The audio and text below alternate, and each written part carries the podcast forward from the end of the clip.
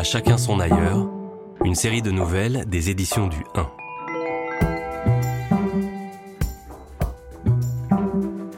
Le temps d'un été, l'hebdomadaire Le 1 et sa collection Le 1 des libraires, les trimestriels Zadig, Légende, America, vous donnent rendez-vous autour de l'ailleurs. Onze écrivains explorent par la nouvelle ce mot à géographie variable. Des récits audio qui vous font voir du pays et des sentiments. Avec les voix de Clotilde M et d'Emmanuel Noblet. La nouvelle de Karine Tuile, La fin de l'insouciance. Trois jours après la parution de mon dernier roman, L'insouciance, j'ai perdu mon père. Je sortais d'une projection du film Tony Yardman de Maren Hade, l'histoire des retrouvailles entre une femme d'affaires allemande, un peu rigide, et son père, un homme fantasque, provocateur et amateur de blagues. C'était moins l'audace formelle du film qui m'avait marqué que le sujet tragicomique dont la singularité faisait écho à ce qu'avait été ma vie familiale jusque-là. Tony Yardman, c'était mon père. Ce personnage à l'humour ravageur, ce père sans autorité, l'homme dont on ne savait jamais à l'avance de quoi il serait capable, c'était lui. Il y avait aussi une part de moi dans ce personnage de fille réservée et disciplinée qui rêvait d'avoir un père constant, posé, avec lequel elle pourrait avoir des discussions sérieuses, de profonds échanges intellectuels, une construction mentale solide. Je lui en voulais de tout tourner en dérision. Je redoutais la blague cruelle, l'imitation incongrue. Je rêvais d'un père professeur ou journaliste, comme l'avait été son père. L'un de mes éditeurs m'avait dit un jour On fait avec le père qu'on a, et il est toujours possible de se trouver d'autres figures tutélaires, des mentors, des autorités de substitution. Mais les hommes de sa génération que je rencontrais me paraissaient arrogants, parés d'une morgue intellectuelle qui éclipsait tout sentimentalisme et finalement toute possibilité d'attachement. Alors que je cherchais un restaurant où poursuivre ma soirée, repensant à chaque détail du film, et notamment cette scène qui m'avait tiré des larmes où le père déguisé en gorille s'effondre, ma mère m'avait appelé sur mon portable pour me dire que mon père venait de tomber. Il était atteint depuis des années d'une maladie neurologique qui affectait ses capacités motrices. Il chutait fréquemment, n'importe où. Chaque sortie était une source d'angoisse pour nous.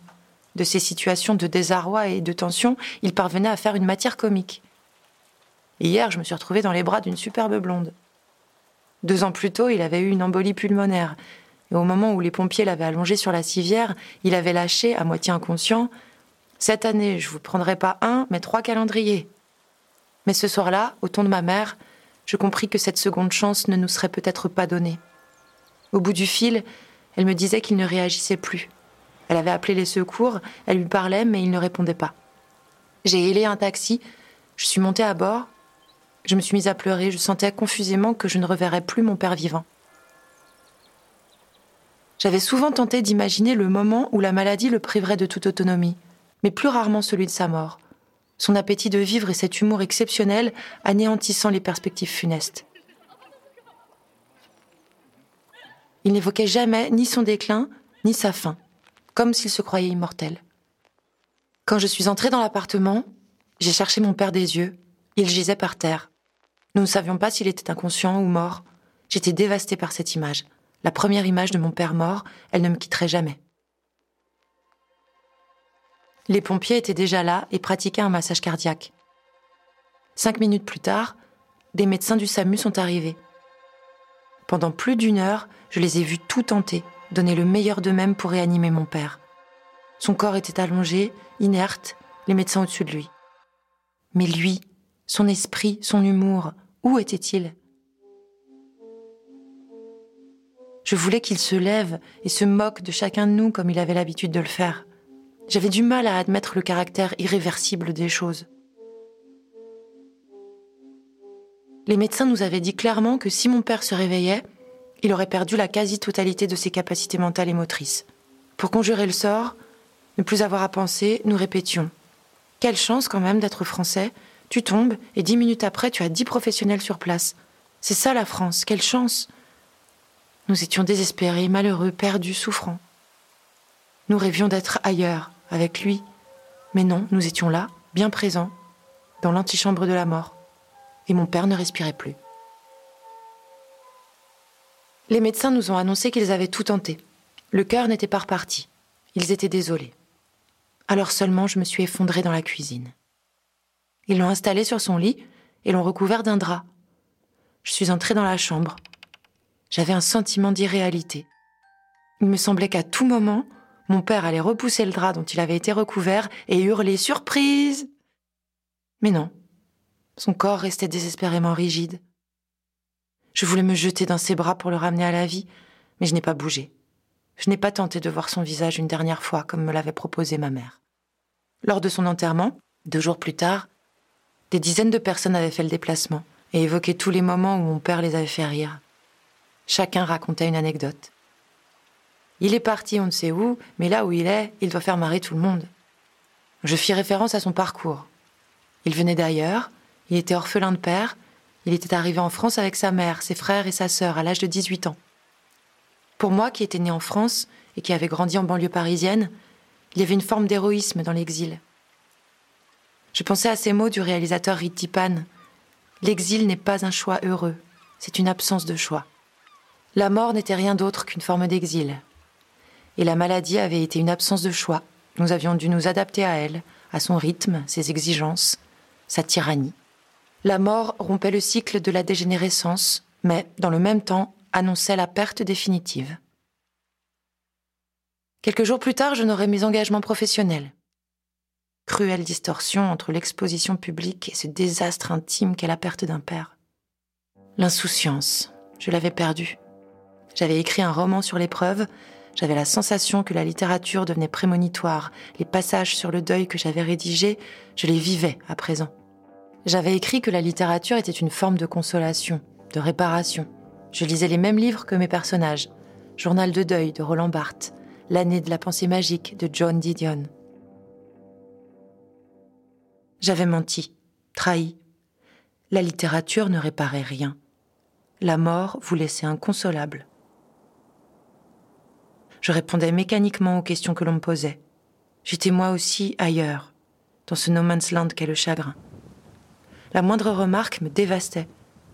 J'avais la sensation très précise que je me noyais et que des mains enfonçaient ma tête sous l'eau, tandis que d'autres me ramenaient vers la rive.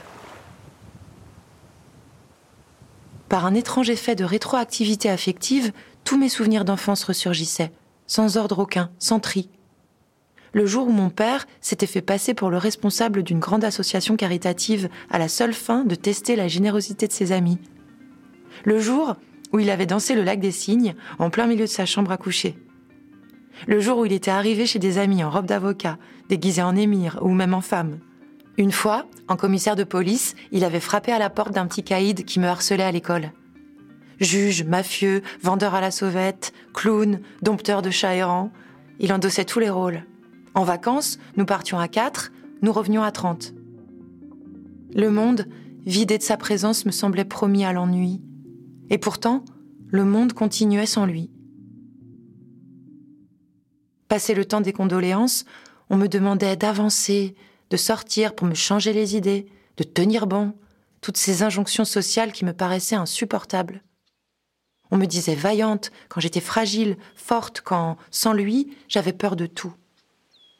Je cherchais à rester entière, j'étais à vif. C'était moins l'absence qui me faisait souffrir que l'ignorance de ce que son esprit était devenu.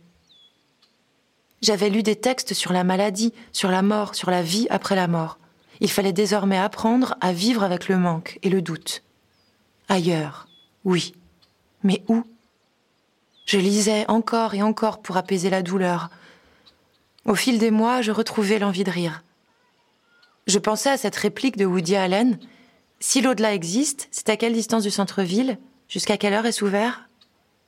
Je fis bientôt le même constat que l'héroïne du film que j'avais vu le soir où mon père était mort, Tony Erdmann.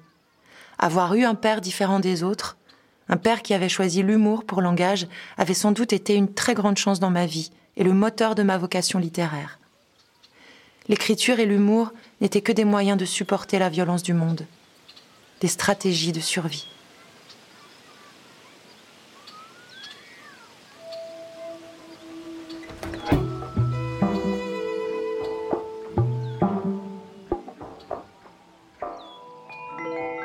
Cette nouvelle vous est offerte par les éditions du 1. Pour explorer d'autres ailleurs, retrouvez en kiosque et en librairie l'hebdomadaire Le 1 et sa collection Le 1 des libraires, les trimestriels Zadig, Légende et America. Des parutions indépendantes, toutes disponibles à l'abonnement. Le 1 est un hebdomadaire indépendant fondé en 2014 par Eric Fotorino. Chaque semaine, une question d'actualité y est traitée par des sociologues, des historiens, des artistes et bien d'autres. À retrouver en kiosque et en librairie ou par abonnement sur le 1hebdo.fr. À chacun son ailleurs est un podcast des éditions du 1, produit par Bababam. La nouvelle est lue et interprétée par Clotilde M.